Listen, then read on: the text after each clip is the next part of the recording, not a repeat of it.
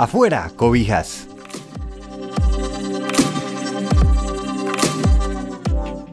El portafolio.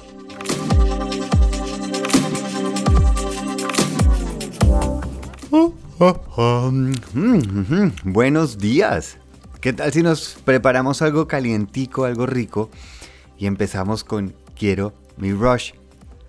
Bienvenidos y de nuevo, buenos días. Oigan, ayer estaba leyendo algo y me llegó esos consejos que uno dice, hijo de madre, ¿por qué no se me ocurrió a mí? Está buenísimo.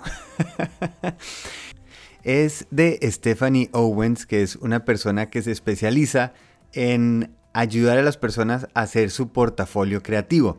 Esto aplica para diseñadores creativos, artistas, bueno, la persona que sea.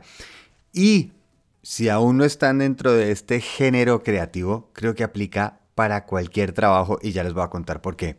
Ella lo que le enseña a la gente es, ok, cómo hay que prepararlo y ella dice, más importante que con quién ha trabajado es el trabajo que ha hecho.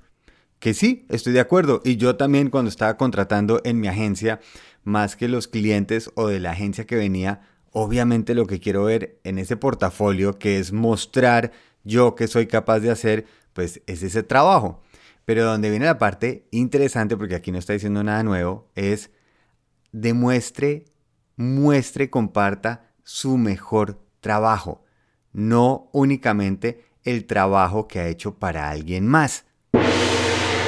Y por eso es este gongazo, porque es completamente cierto. Yo también cuando estaba mostrando qué hacía con mi agencia, empezaba a mostrar el trabajo que he hecho para los clientes grandes, como que me justificaba, decir, mire, yo hice esto para BMW, hice esto para Sura, hice esto para Arias Hernas Arabia. Pero normalmente ese no era mi mejor trabajo.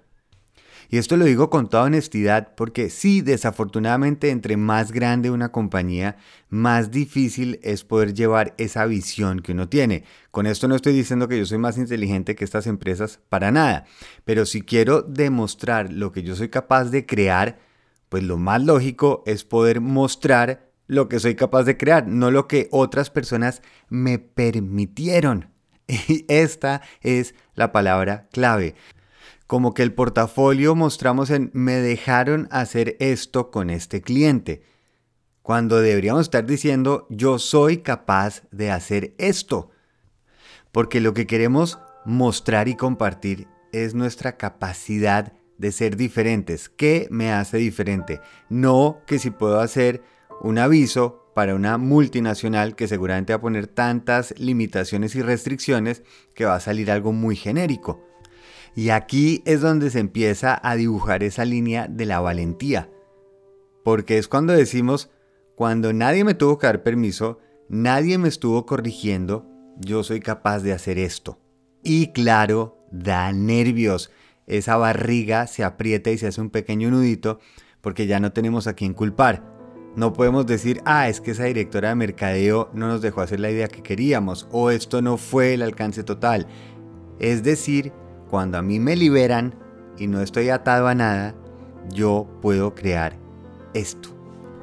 Y eso es lo que queremos ver en el mundo. Las personas que están diciendo, en este momento esta es mi capacidad y tengo la seguridad de poder compartirla, de poder enseñarle a los demás por qué soy diferente. Y si están pensando, bueno, pero eso solo aplica para diseñadores, para creativos, para gente que hace copy, para gente que hace música, hace arte, sí, porque definitivamente es algo clave cuando uno se presenta un trabajo es el portafolio o uno como agencia cuando está presentando igual tiene que mostrar un portafolio de lo que ha creado, lo que ha hecho.